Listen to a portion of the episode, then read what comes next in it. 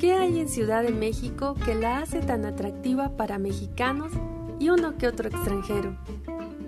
Soy Elizabeth Montiel y te invito a conocer una de las ciudades más grandes del mundo a través de las historias que guardan sus lugares, los sabores de su comida, la semblanza de personajes que han estado en ella, su arte y los hermosos pueblos de estados vecinos cuya proximidad es una bendición para los citadinos.